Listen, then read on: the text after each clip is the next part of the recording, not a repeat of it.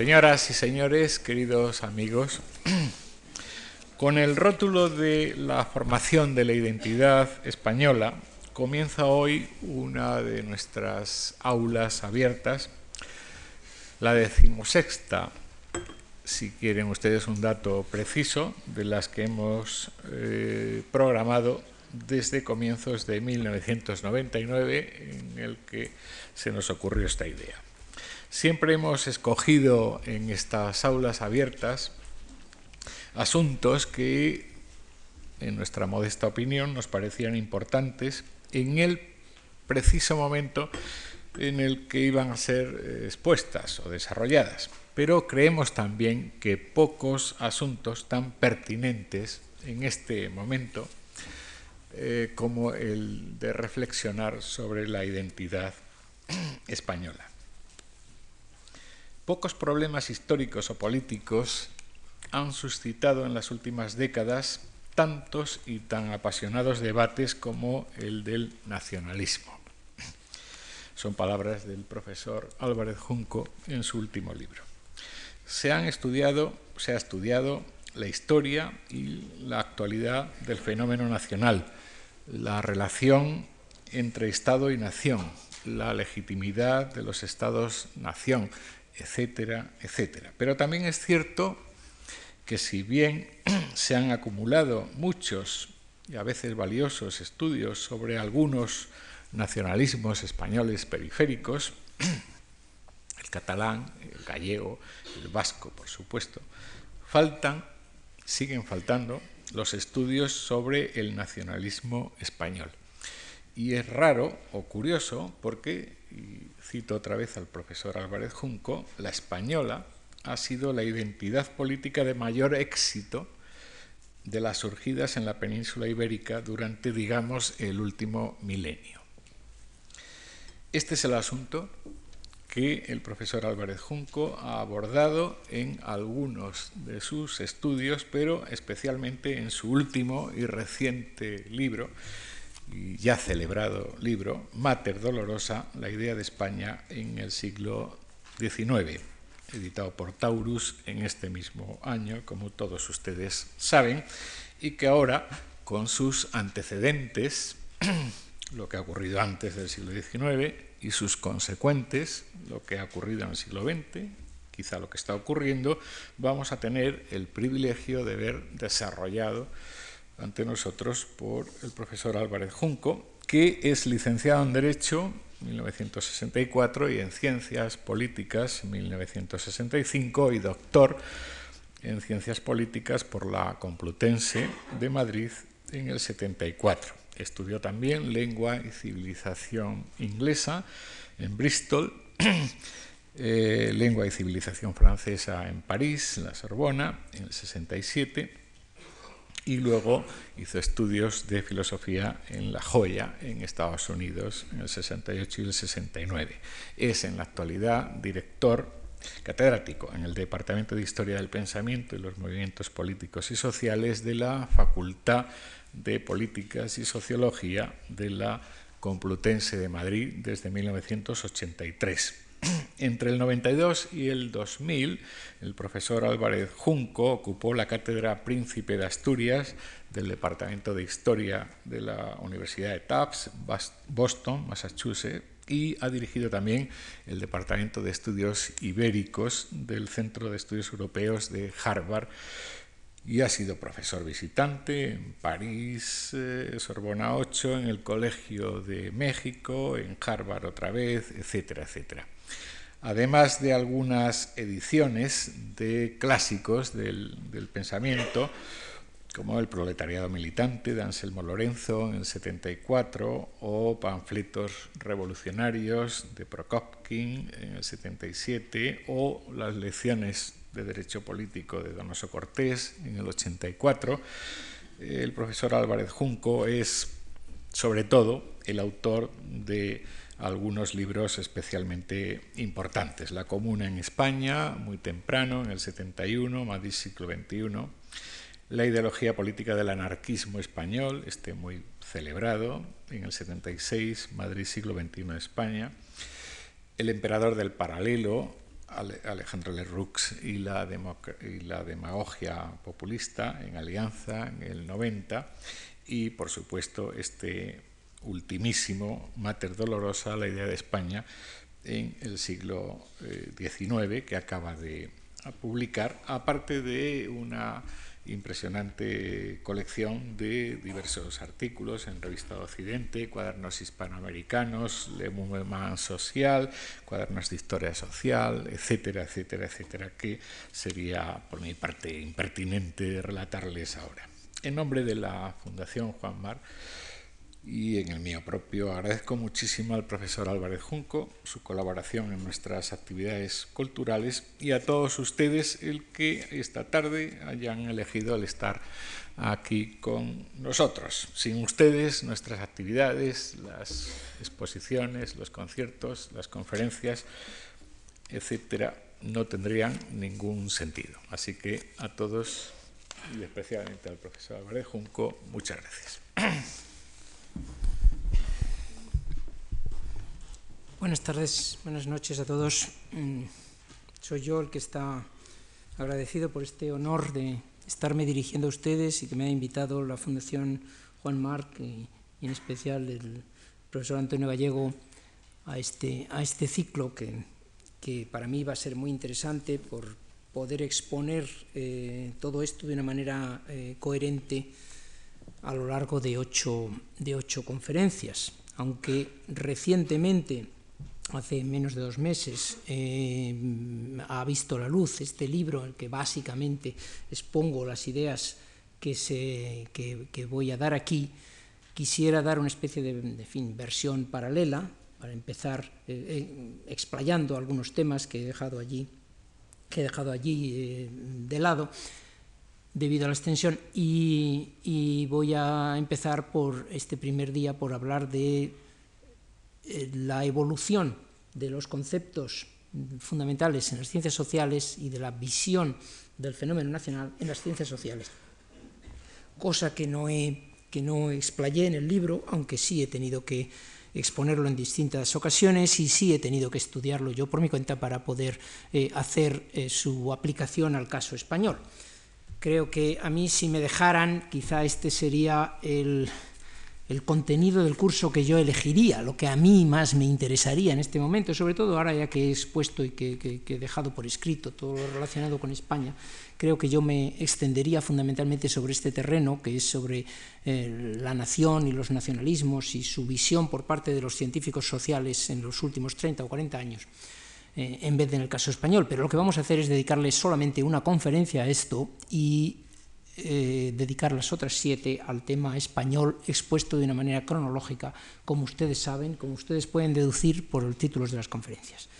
Con lo cual les estoy advirtiendo que puede ser que la conferencia de hoy sea un poquito más, eh, eh, más dura, mm, más mm, difícil de, de, integrar o de recibir por parte de aquellos que no sean unos eh, profesionales de la historia o de las ciencias sociales, mientras que a partir del segundo día pues espero que pueda ser más narrativa y más eh, ágil, más eh, anecdótica también y más relacionada con un problema con el que todos, seamos o no especialistas en ciencias sociales, estemos o no especialísimamente interesados por los problemas políticos, pues todos nos sentimos implicados porque se trata de la identidad española, de la formación de la identidad española y su adaptación al, concierto de las naciones, al mundo de las naciones.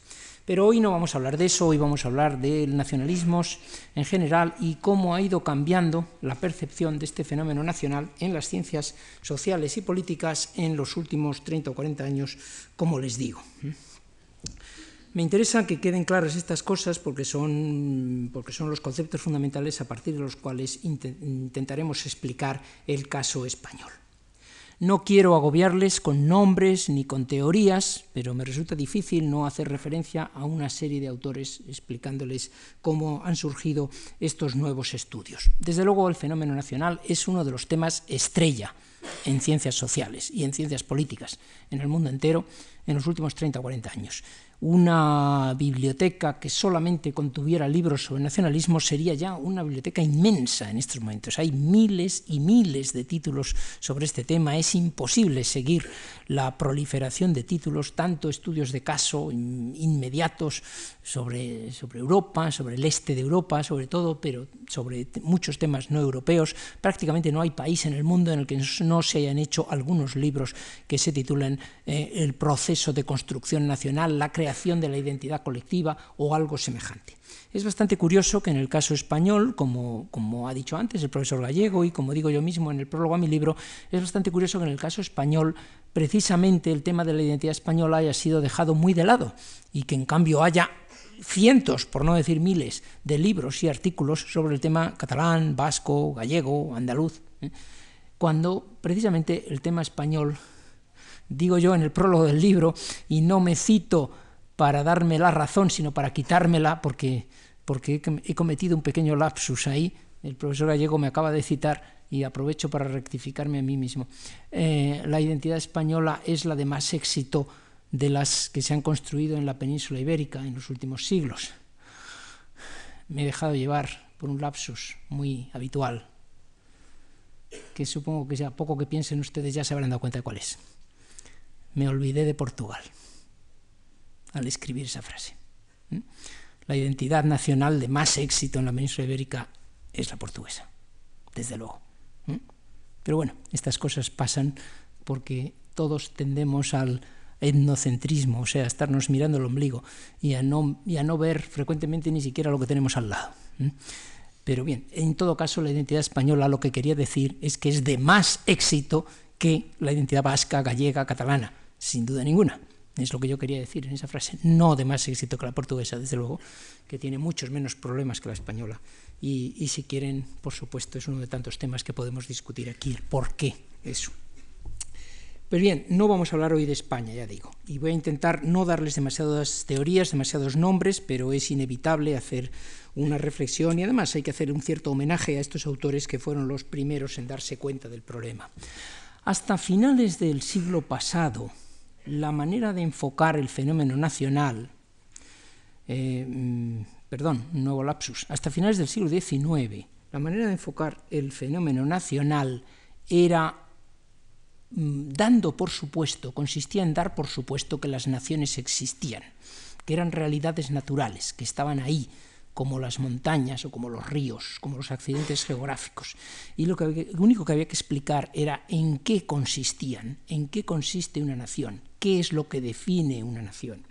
Y a finales del siglo XIX, Ernest Renan, en una famosísima conferencia, que es sin duda lo más inteligente que se escribió sobre o que se dijo sobre el fenómeno nacional en todo el siglo XIX, Ernest Renan observó que los tradicionales eh, atributos de la nación, los rasgos tradicionales sobre los que se basaba una nación, la raza, la lengua, la religión, el pasado histórico compartido, etcétera, no servían, ninguno de ellos servía. Esta es una cosa que habían visto otros antes, pero él añadió una cosa más.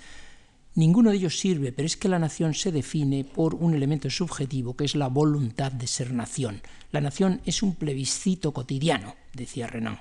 Francia existe porque una serie de personas se levantan cada día dispuestos a iniciar la jornada y decididos a ser franceses. ¿Mm? Por eso existe Francia. ¿Mm? Esta idea de Renan, realmente eh, inteligente, se incorporó a los estudios sobre la nación y se repitió a lo largo, pues básicamente de la primera mitad del siglo XX, en algunas ocasiones, sin creérsela mucho, se seguía partiendo de la base de que las naciones eran realidades naturales, que sí, una serie de gente se levantaban cada mañana decididos a ser franceses, pero es que no podían evitarlo, es que habían nacido con esa tendencia, es decir, que lo francés existía, era un fenómeno natural. Y fue en la segunda mitad del siglo XX, allá por 1960-61, cuando un un sociólogo, un historiador de las ideas, sociólogo también, pero sobre todo historiador de las ideas, inglés, Eli Keduri, escribió un librito pequeño titulado Nacionalismo, en que partiendo de la reflexión de Renan iba un poquito más lejos, iba un poquito más allá. Las naciones existen porque hay una voluntad de ser nación. Pero que Duri decía, pero la voluntad se educa. El plebiscito, hay un plebiscito cotidiano que la nación francesa gana. Les pregunta a una serie de gentes, ¿quieren ustedes ser francés? Y gana todos los días ese plebiscito. Decía que con inteligencia, pero los gobiernos no convocan plebiscitos si no es para ganarlos. ¿Mm? Los gobiernos preparan los plebiscitos. La nación es una cuestión de educación, decía Elike Duri.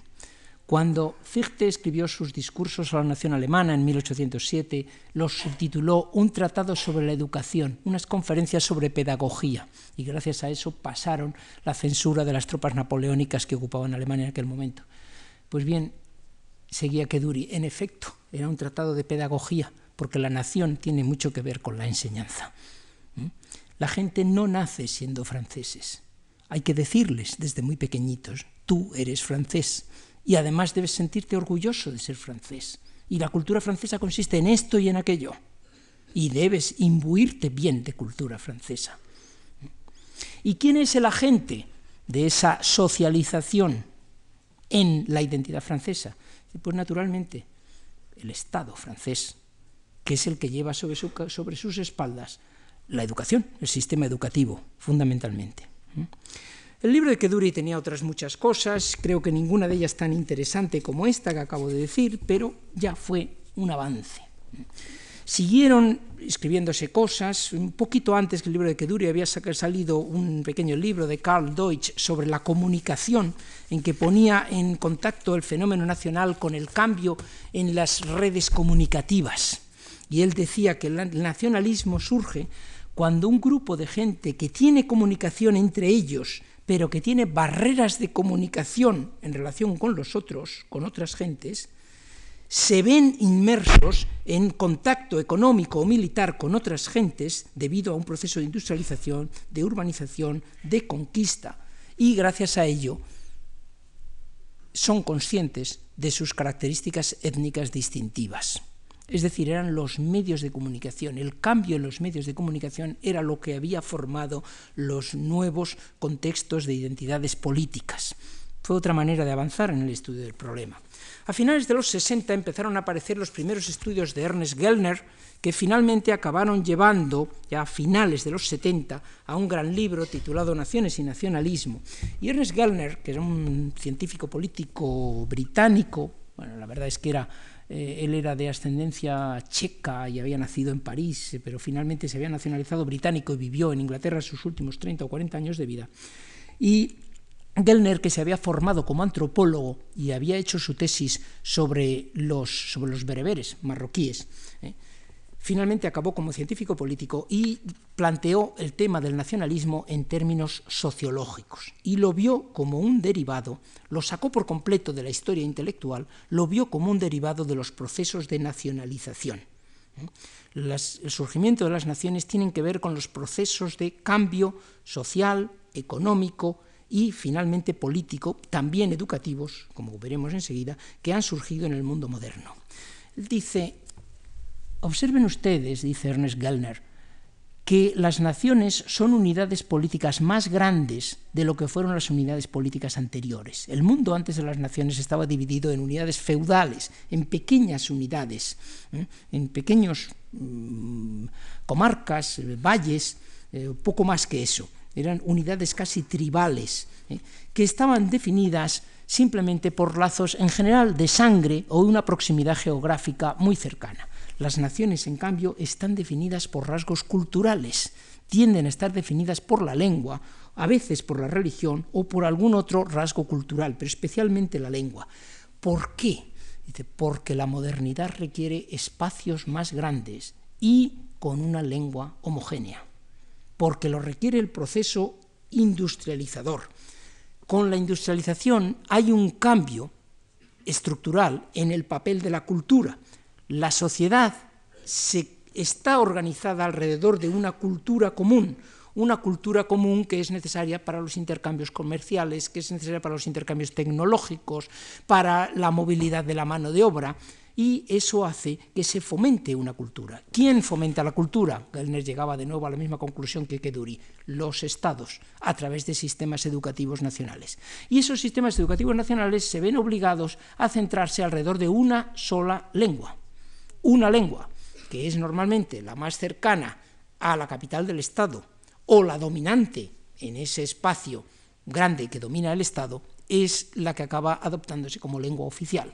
El Estado enseña esa lengua a través de su sistema educativo, un sistema educativo que frecuentemente se justifica porque está sencillamente alfabetizando a la gente. Lo que no dice es que está alfabetizándole en una lengua que no es la que hablaban en su comarca, que no es la que hablaban sus antepasados, sino que es la lengua de la capital porque se ha convertido en la lengua nacional, pero es la única que les va a permitir acceder al mercado de trabajo y enterarse de cómo funcionan las máquinas en el mundo moderno, cuyas instrucciones van a venir inscritas en esa lengua nacional y no en los patuá regionales, digamos. Con lo cual, de una manera funcionalista, en el tránsito de la como uno de los subproductos del tránsito de la sociedad tradicional a la sociedad moderna, Gellner explicaba el surgimiento del nacionalismo y la adopción de una de las culturas dentro del variadísimo mundo cultural preindustrial, la adopción de una de ellas como cultura oficial, eh, que se convierte en cultura del Estado y que recibe toda la atención de los centros educativos pagados por ese mismo Estado. Ninguna alusión, por tanto, ni a la raza, ni a la religión, ni a caracteres naturales, todo se deriva de las necesidades del proceso social y económico de la industrialización, de las necesidades del mundo moderno. Benedict Anderson, en otro famosísimo libro de 1983, muy poquito después que Ernest Gellner, en un libro que se tituló Las comunidades imaginadas, a veces se traduce como comunidades imaginarias, pero creo que en español sería más exacto decir imaginadas, porque no quiere decir que sean falsas, quiere decir que se imaginan, pero lo que uno imagina no es falso. Muy buena parte de la realidad social es una realidad imaginada, no por eso es, no por eso es falsa, puesto que actúa eh, y tiene una eficacia social. Las naciones, decía eh, Benedict Anderson, son comunidades imaginadas. ¿En qué sentido son comunidades imaginadas? Son comunidades, decía él, porque se conciben como una fraternidad. No es una mera sociedad, no es una mera lista de personas, es una comunidad. Nos creemos que compartimos cosas, nos consideramos hermanos unos a otros, con los mismos deberes o con unos deberes comunes hacia una especie de madre común o de núcleo cultural común. Cuando un americano, decía él, se encuentra con otro americano en Indonesia, al que no ha visto nunca y quizá nunca vuelva a ver, rápidamente comprende que tiene algo en común con ese alguien, pertenece a su misma comunidad. Como mínimo tienen la lengua en común. Seguramente no solo la lengua, sino otra serie de presupuestos culturales que les hace que se entiendan entre sí mejor de lo que se entienden con los indonesios, con los locales. Pero es una comunidad imaginada, imaginada en el sentido de que, a diferencia de la familia, que es una comunidad que pudiéramos llamar real, porque conocemos a todos sus miembros, a los miembros de la nación no los conocemos. Creemos tener algo en común con ellos, pero no los conocemos. No conocemos a los millones de habitantes que forman parte de nuestra nación, ni los conoceremos nunca, seguramente. ¿eh? Tampoco tenemos tanto en común con ellos. Desde luego es, dudoso que estén dispuestos a, morir por nosotros o a ayudarnos económicamente si lo necesitamos. Es probable que ellos tengan más en común con alguien de su propia clase social que no con nosotros, pese a pertenecer a la misma nación. ¿eh? Sin embargo, existe esta imagen de comunidad ¿eh? una comunidad que nos imaginamos con ellos.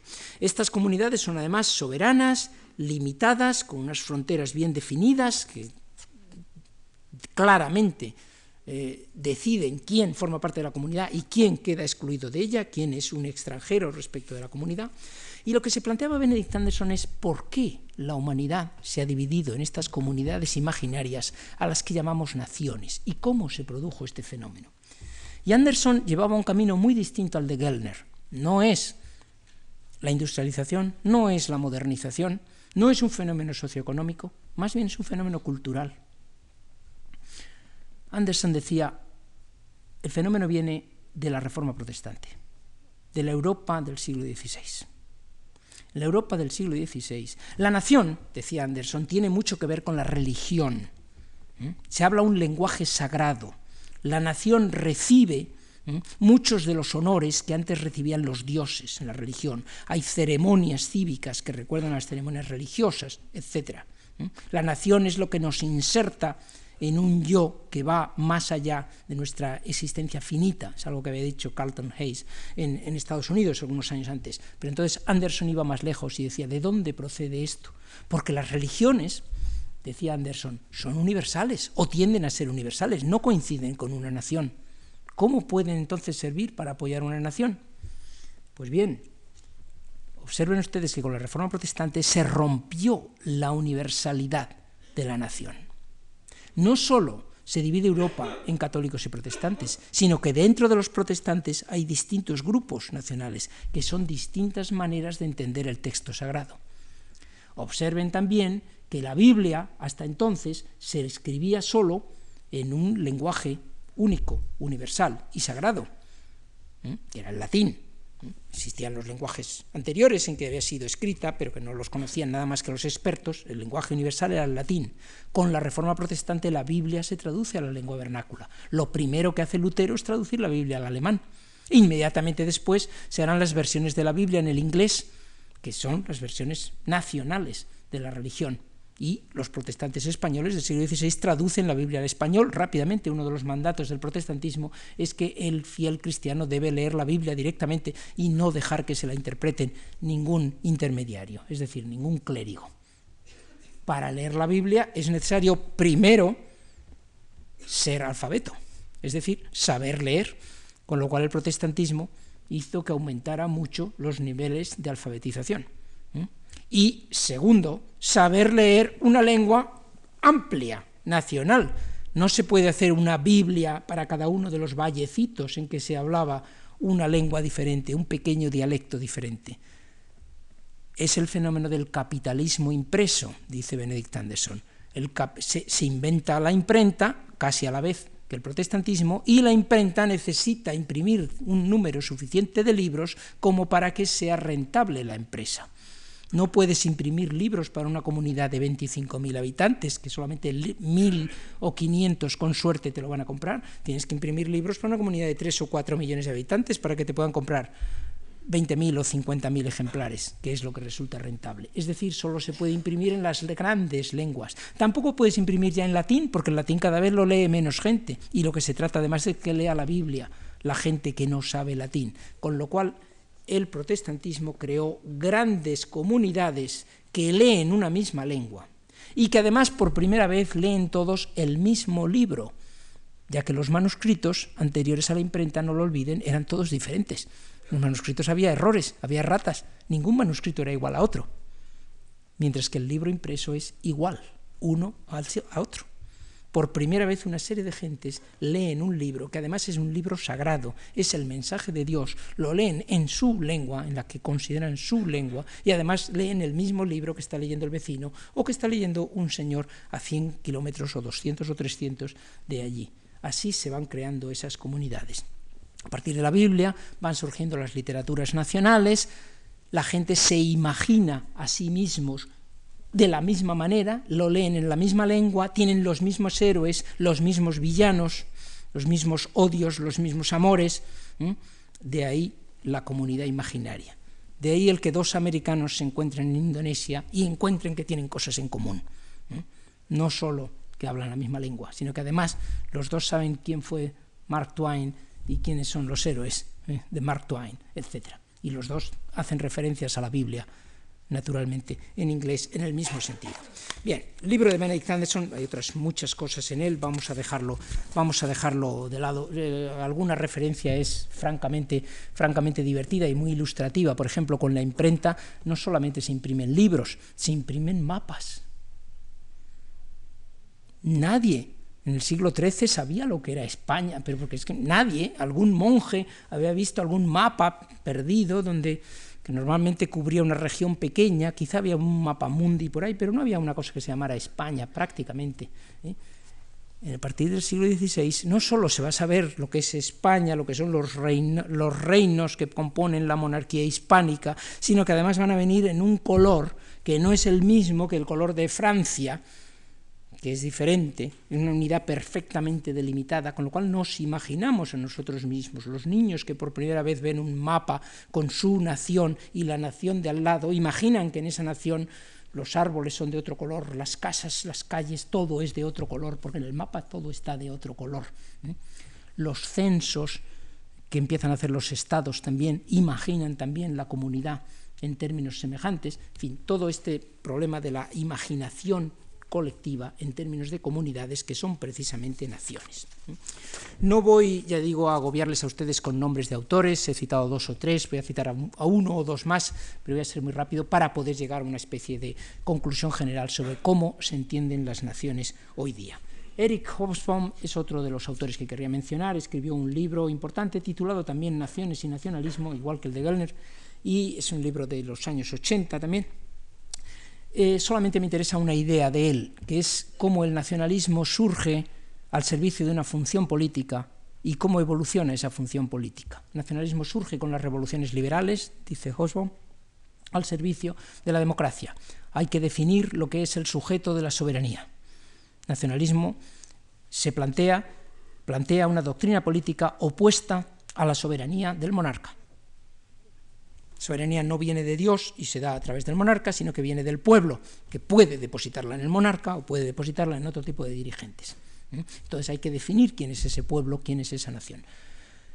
En un segundo momento, en el siglo XIX, el nacionalismo se irá haciendo una doctrina más y más conservadora e irá sirviendo a objetivos de reforzamiento del Estado, reforzamiento interno de la autoridad y expansión de ese Estado sobre enemigos mm, o vecinos con lo cual el nacionalismo va a ir sirviendo cada vez más a objetivos imperialistas. El nacionalismo de los años 1880 es muy distinto al de los años 1780 o 1800. ¿eh? Es un nacionalismo que está al servicio de fines básicamente de expansión estatal y de desmovilización interna de quienes están planteando reivindicaciones de tipo, por ejemplo, social o laboral.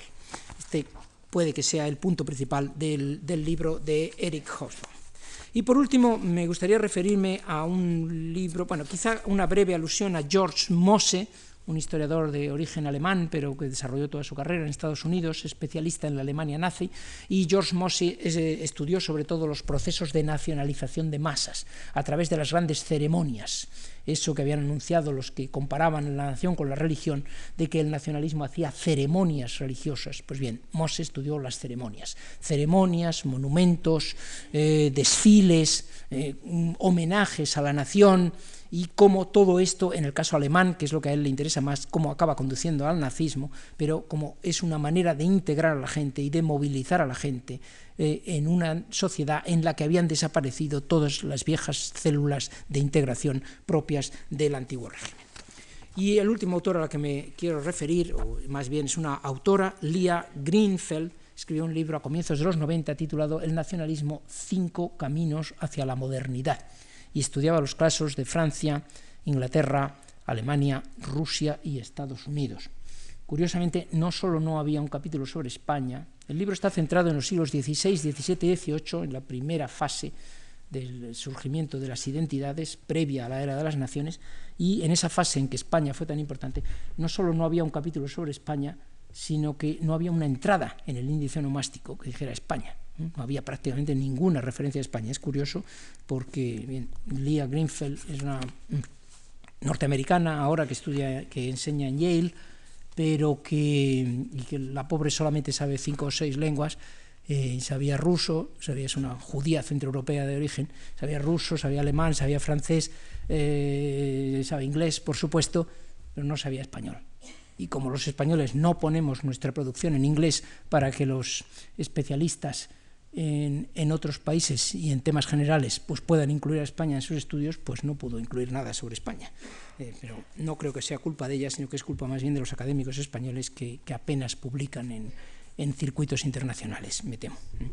Pues bien, en el estudio de Lia Greenfeld era bastante interesante, ella seguía, como digo, Francia, Inglaterra, Alemania, Rusia y Estados Unidos interesa menos. Pues bien, los factores que ella estudiaba fundamentalmente eran los siguientes. El caso francés era muy interesante. Ella estudiaba cómo se había ido creando una identidad, cómo se había ido transformando esa identidad y cómo eso había llegado a ser nación o nacionalidad. Este libro a mí me inspiró bastante, quiero mm, extenderme un poco sobre él porque porque en cierto modo es lo que yo he pretendido hacer con España, de, alguna manera. El hecho de que, de que, Greenfeld no incluyera a España me, sintió, lo sentí como un, como, un como un espoletazo que me hizo poner a trabajar sobre este tema. El caso francés, eh, Lia Greenfeld estudia una primera fase en la cual la identidad francesa, la identidad francesa es muy antigua, viene de la Edad Media, quizá de la Alta Edad Media incluso, eh, la identidad francesa gira en torno a la monarquía y en torno a la religión en ese primer momento. Francia es, como todo el mundo sabe, la monarquía francesa fue declarada la, eh, la más cristiana de Europa. Se hablaba de la hija mayor de la iglesia, la fille de la iglesia. ¿no? La hija mayor de la iglesia era la nación más cristiana de Europa, era la porta estandarte de la cristiandad. No olviden ustedes que, las cruzadas pues, fueron dirigidas por reyes franceses, básicamente, con alguna, alguna excepción, pero básicamente las cruzadas fue una empresa francesa. El arma, el instrumento del papado era el rey de Francia. Eh, los, eh, los musulmanes, hablando de, vamos a hablar un poquito de España, aunque sea una mera referencia, los musulmanes en los años 800-900, eh, al andalus era España, para ellos. Es decir, España era la España de Abderramán III, por supuesto. ¿Cómo llamaban los musulmanes de Abderramán III, los cronistas de Abderramán III, cómo llamaban a esos reinos del norte eh, rebeldes contra ellos, a esos asturianos o navarros o la marca catalana? Tal. Seguramente les doy a ustedes unas cuantas posibilidades y no lo acertarían. Los llamaban francos. Eran los francos naturalmente.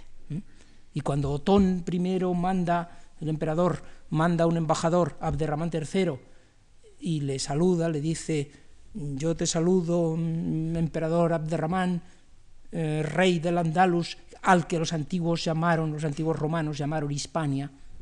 El Andalus era Hispania, por supuesto, y los del norte eran los francos. Francia era el reino de la cristiandad.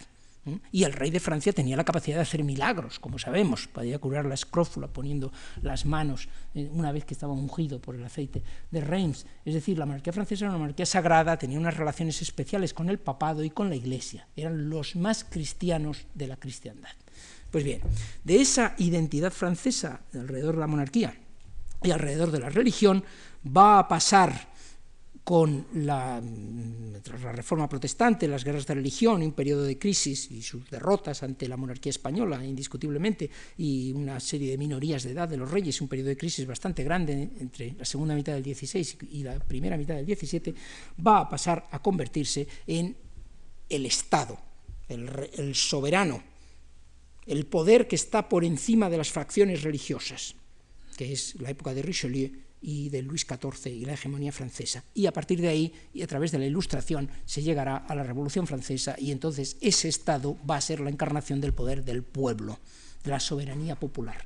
Con lo cual, la identidad francesa alrededor de la religión va a reconvertirse en la gran identidad del pueblo libre, pueblo que además está destinado a enseñarles a los otros el camino de la libertad y que en el fondo sirve de pretexto para construir un verdadero imperio francés. Es decir, una fase religiosa, una fase más bien estatal y una fase liberal y revolucionaria alrededor de la idea de libertad, pero siempre basada en la superioridad de la cultura francesa como cultura central de la cristiandad o de Europa. Esta es la idea que sigue, que sigue Lia Greenfeld en su capítulo sobre Francia.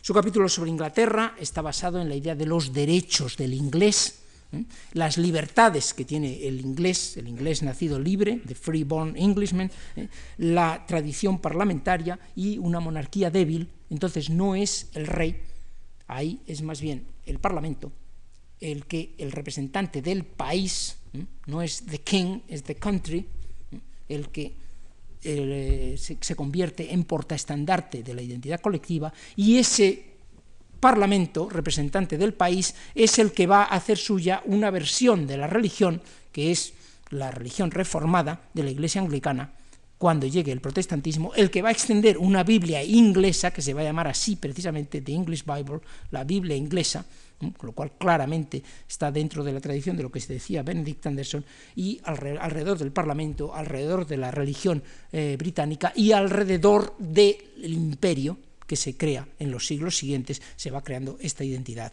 eh, de los ingleses. Bien, la identidad alemana es más bien una identidad creada a partir de la frustración de la frustración ante Francia por un lado, posteriormente ante Inglaterra, pero sobre todo ante Francia.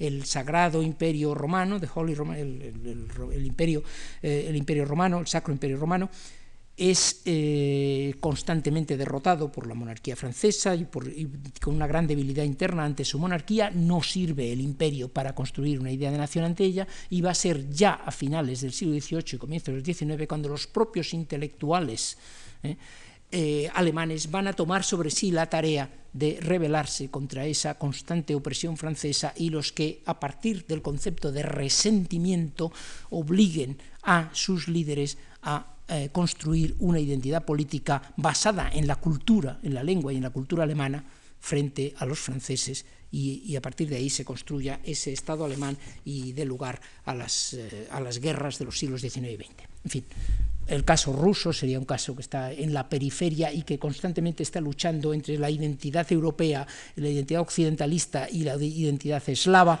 ¿eh? y las dudas sobre si se es europeo o no se es europeo, también está centrado en la monarquía, es un caso que tiene algunas similitudes con el caso español, sus dudas, su excentricidad, ¿eh? el estar fuera del centro, y las dudas sobre si está, se pertenece al, club de los países superiores, al centro de la civilización, o no se pertenece al centro de la civilización, se tiene un cierto componente bárbaro, digamos, eh, y como por parte de la monarquía se intenta afirmar, y apoyándose en una cierta nobleza, se intenta afirmar esa idea de que se pertenece a la centralidad europea.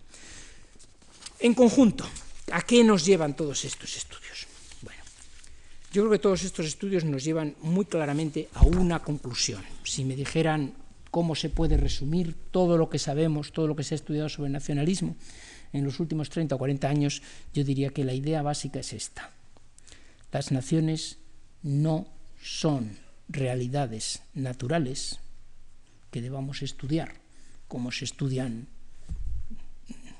los animales, los accidentes geográficos. Las naciones son construcciones culturales. Y son construcciones culturales al servicio de fines políticos. Y son construcciones culturales al servicio de fines políticos empujadas por una institución, una élite, empujadas por algún tipo de eh, algún segmento social que tiene intereses en la construcción de esa identidad. Y normalmente ese segmento social entra en colisión con otro segmento social, con otra élite que tiene intereses en construir otra identidad alternativa a esa. Por tanto, lo que debemos hacer aquí es estudiar, si queremos entender el caso español, como si queremos entender el caso catalán o vasco o gallego o el que sea, ¿eh? es entender cuándo se formó esa identidad, por parte de quién, impulsada por quién y al servicio de qué objetivos. ¿Eh? ¿Cuáles son sus objetivos políticos? Y esta es la pregunta fundamental que va a dirigir este curso. Si ahora les hago a ustedes una especie de esquema general, de esquema global de a qué nos han llevado todos estos estudios en relación con el surgimiento de las naciones en Europa en los últimos siglos, pues diría que yéndonos muy atrás, retomando la idea de Benedict Anderson, diría que quizá el origen está en la Reforma Protestante, en esas comunidades culturales que se forman alrededor de la lectura del texto sagrado en una determinada lengua, que además se extiende gracias a la imprenta con una serie de miles y miles de libros, todos ellos iguales entre sí, con lo cual unos segmentos muy amplios de población leen un mismo texto y se sienten identificados con un mismo mensaje divino, a lo cual se añade más tarde la literatura, las literaturas nacionales, en el caso español esto es bastante importante, la literatura castellana se impone sobre cualquier otra literatura en el siglo XVI-XVII, y para las élites, evidentemente, para quienes sabían leer, no para los demás, aunque los demás también reciben esa literatura por medio de, la, por medio de las representaciones teatrales, sin duda. Lope de Vega llega no solo a los que saben leer, sino a otros. pero, mm, pero otros autores indiscutiblemente no. Y esa literatura nacional también ayuda a que se formen esas primeras comunidades. Segundo lugar, tenemos las monarquías. Las monarquías están en guerra. No he mencionado aquí los autores que han escrito sobre los papeles el papel de las monarquías en la, construcción nacional, pero podríamos mencionar a Charles Tilly, a Linda Coley y algunos otros. Las monarquías están en guerra constante unas con otras. Eh, en España tenemos, eh, permítanme ustedes que sea un poquito provocador, de vez en cuando intentaré serlo todo lo que pueda en este curso. En España tenemos una idea eh, constante y es que la unidad es buena y la fragmentación es mala. Que mm, esto es un reino de taifas, es necesariamente algo negativo. Si describimos algo como reinos de taifas, es algo negativo. Pues miren ustedes, si comparan el imperio chino con la Europa del siglo XVI, XVII, donde no había un imperio, hay algún momento en que Carlos V puede ser algo parecido a un emperador, pero no llega realmente a dominar toda Europa y sus sucesores menos todavía. ¿eh? La diferencia está en que entre comparar un país en que una industria está dominada por una única empresa que tiene el monopolio, que es multinacional, ¿eh? y un país en el que hay muchas empresas en constante competición. Y a mí me perdonarán que he estado muchos años en Estados Unidos y a lo mejor me he dejado llevar mucho por la creencia en el libre mercado, pero son mejores muchas empresas en libre competición. ¿eh? Los chinos inventaron la pólvora, inventaron la brújula, inventaron otras muchas cosas que los europeos no inventaron. Y al emperador le ofrecían la pólvora y decía, bueno, ya lo estudiaré. La verdad es que no lo necesito. ¿Para qué? A un rey europeo del siglo XIII, XIV, XV le ofrecían la pólvora y se lanzaba sobre el invento y se ponía a explotarlo rápidamente y a poner todo su dinero y su recurso para hacer cañones. Y Europa progresó más, no gracias a que inventara, sino gracias a que aplicaba muchas veces inventos de otros. Europa está en constante competición. Las monarquías están en constante competición. Las monarquías son las empresas promotoras de la Europa del siglo XV, XVI, XVII. Están en guerra constante entre ellas y tienen que aplicar inventos, unas contra otras. Uno de los inventos que aplican es la nación. Eso de que todos venimos de lo mismo y somos iguales y tenemos la misma fe es muy útil para el monarca para decirles a sus súbditos, sí, por cierto, me tenéis que dar tantos hombres y tanto dinero que los necesito para mi próxima guerra. ¿eh? Porque precisamente porque somos todos iguales y yo estoy defendiéndoos a vosotros frente a los franceses, que son muy malos, ¿eh? pues necesito recursos. La nación es uno de tantos instrumentos que sirve para extraer recursos y para afianzar la legitimidad del poder y las naciones se convierten en uno de los instrumentos. Entonces, no es solo la reforma protestante y la imprenta y un proceso más o menos eh, automático, no, es que también hay unos promotores que están interesados en fomentar esa idea. Y, cuando y quienes se rebelan contra los monarcas, como por ejemplo los holandeses contra Felipe II, pues desde luego lanzan la idea de nación, y no digamos los ingleses contra su propio monarca, lanzan la idea de nación más que los propios monarcas, porque los monarcas siempre tienen su desconfianza hacia la nación. No acaban de estar convencidos. Un Felipe III, Felipe IV, Felipe II, no está muy seguro de que él sea el representante de los españoles, como le dice el padre Mariana, que vienen desde Hércules y que son las hazañas. No, más bien él cree que es la casa de Augsburgo y su padre y su abuelo y su familia y él mismo. Eso es lo que debe recibir honores mientras que a su alrededor hay una serie de gentes más modernas que ellos que le están diciendo, no, es que esto de los españoles es muy útil. El monarca nunca acaba de estar convencido, son las glorias del rey, no de la nación, exactamente. Pero los más modernos van dándose cuenta de que lo de la nación es bastante útil. Así que otro elemento es el elemento político de los monarcas, los estados en competición, que fomentan la idea de nación, los más modernos de entre ellos, fomentan sin duda alguna la idea de nación entre otras cosas por razones prácticas. Adoptar la idea de nación significa adoptar una sola lengua. Y para una, burocracia es más cómodo trabajar en una lengua que trabajar en 20.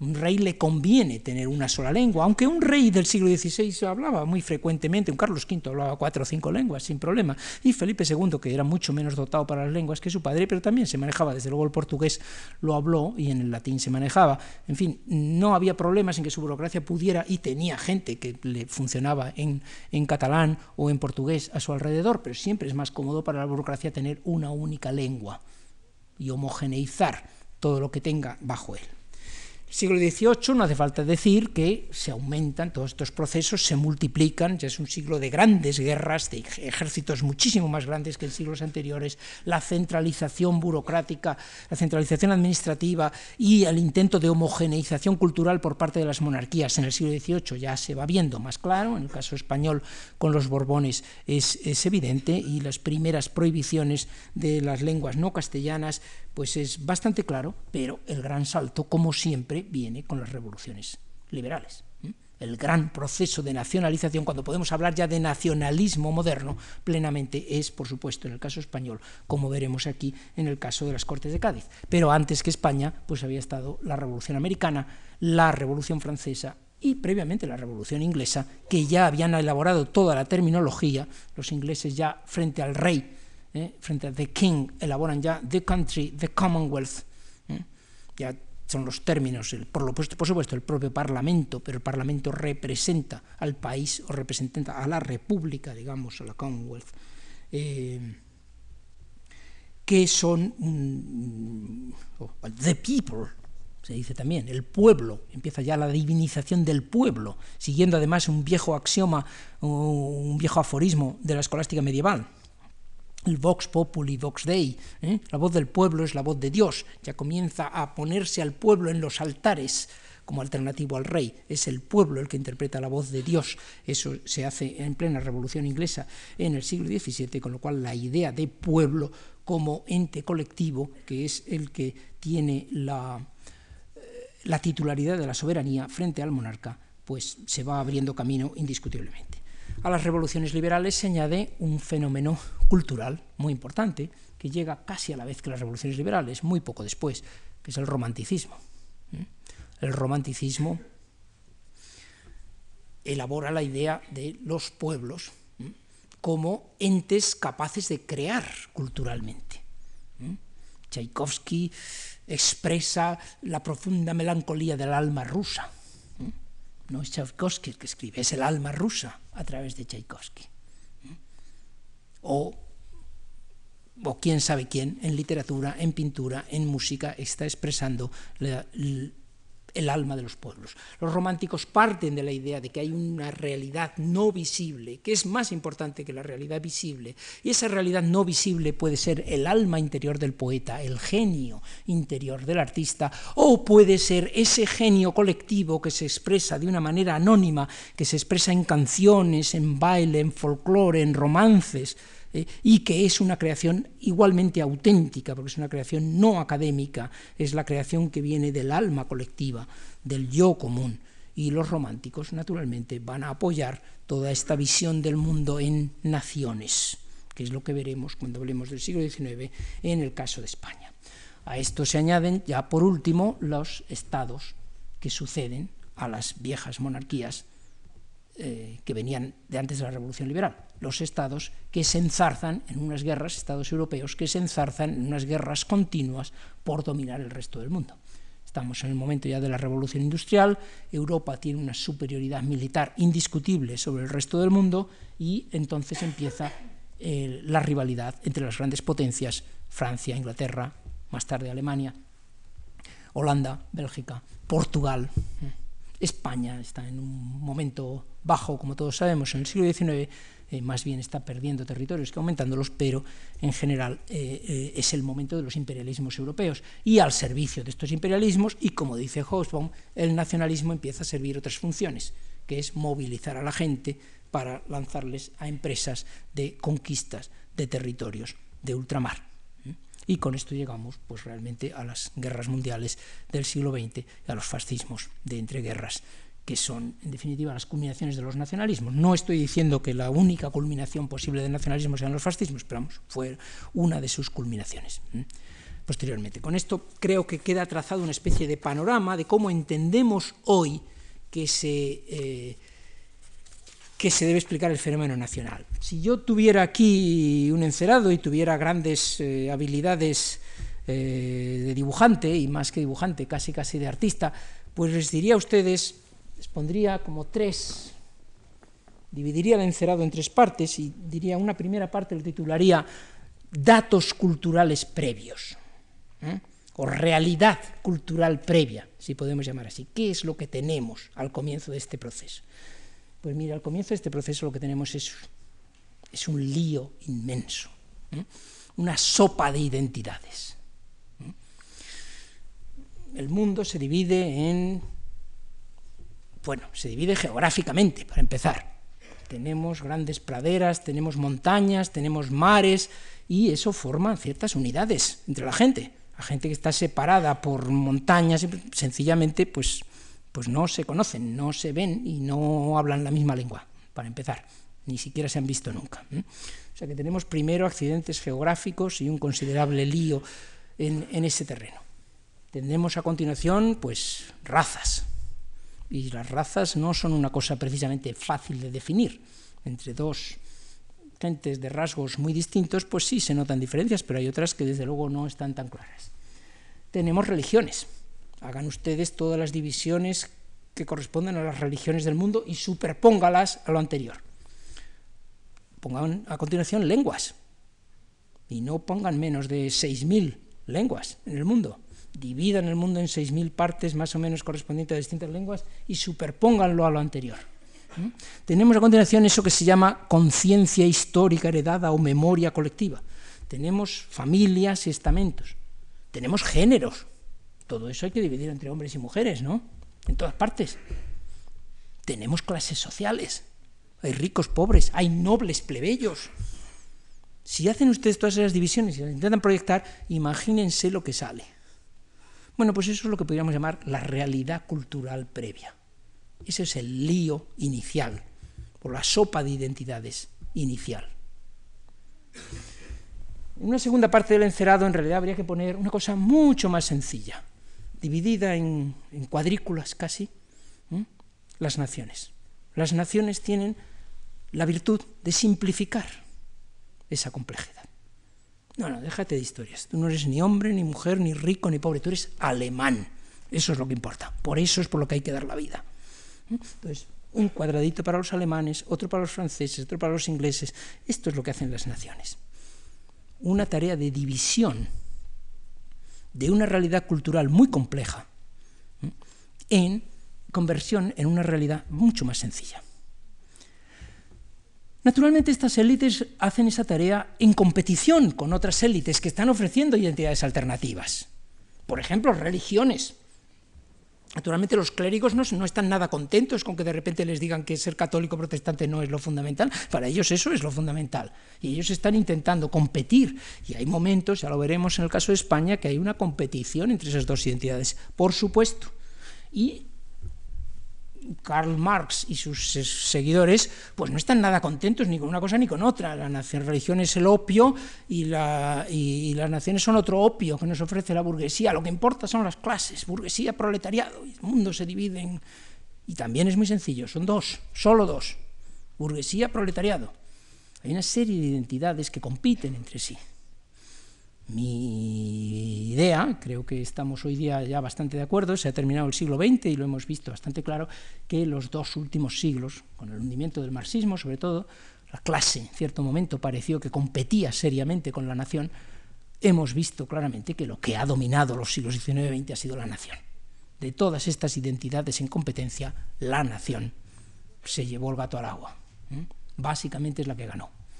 Yo no creo que vaya a ser así en el siglo XXI, permítanme que, avance ya lo que va a ser la última conferencia. Creo que el siglo XXI va a estar mucho más dominado, pues, por ejemplo, por identidades de género, probablemente mucho más que por identidades de nación. Pero bueno, eso ya se, verá, o lo verán, quienes les toque verlo. Pero, en fin. Segunda parte, por tanto, del encerado sería las identidades simples y alternativas que se sobreponen y que le explican a la gente ese inmenso lío de identidades que existe en el mundo político-cultural y cómo las naciones dominan sobre las otras. Y una tercera parte del encerado sería para decir, ¿y todo esto al servicio de qué? ¿Para qué hacen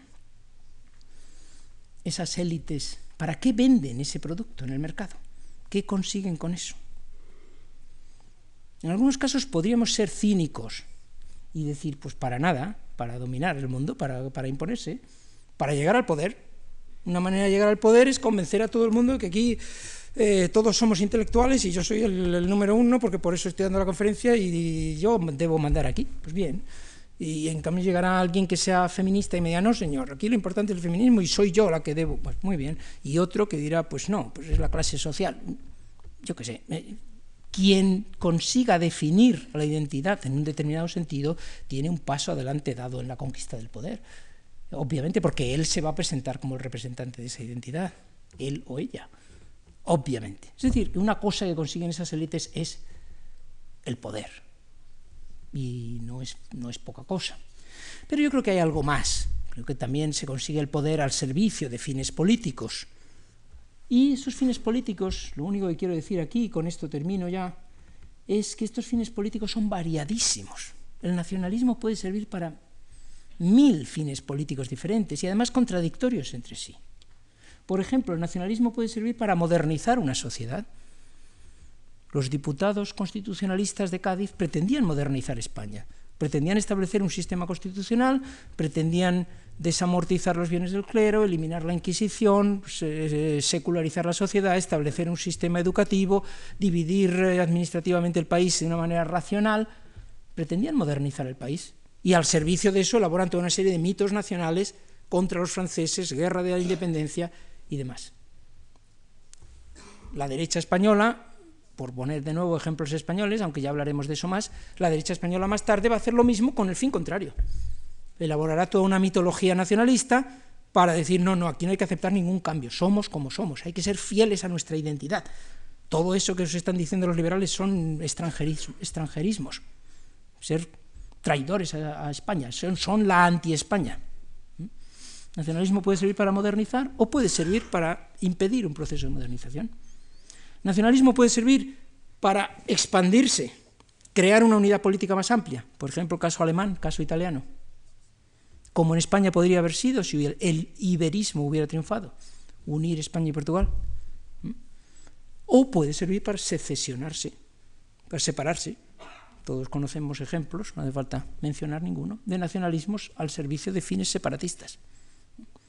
El nacionalismo puede servir para una expansión imperial, para una guerra, para atacar al país de al lado, para intentar dominarle, o puede servir para lo contrario, para impedir que nos dominen, para impedir que un ejército extranjero llegue aquí. Puede servir para un proceso de democratización del poder.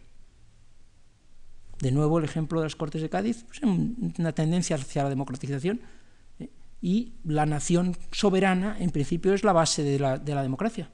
Pero también he dicho aquí que los fascismos tienen una profunda base nacional. Si la nación se interpreta como un ente etéreo, que yo, el dictador, soy el que entiendo y que a vosotros os voy a dictar todos los días lo que tenéis que hacer para ser auténticos españoles, pues el nacionalismo está al servicio de una dictadura. La tercera parte del, encerado la dejamos, por tanto, bastante abierta, diciendo que los fines del nacionalismo pueden ser muy variados y que es otra de las cosas que intentaremos ver aquí, a qué fines ha podido servir la construcción de una identidad nacional española. Bueno, creo que les prometo a ustedes que no voy a ser tan agotador en próximos días. Les he dado hoy quizá demasiados datos, demasiados nombres.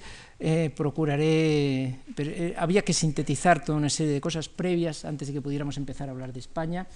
Eh, procuraré ser un poquito más ameno y más ligero en días sucesivos. Muchas gracias.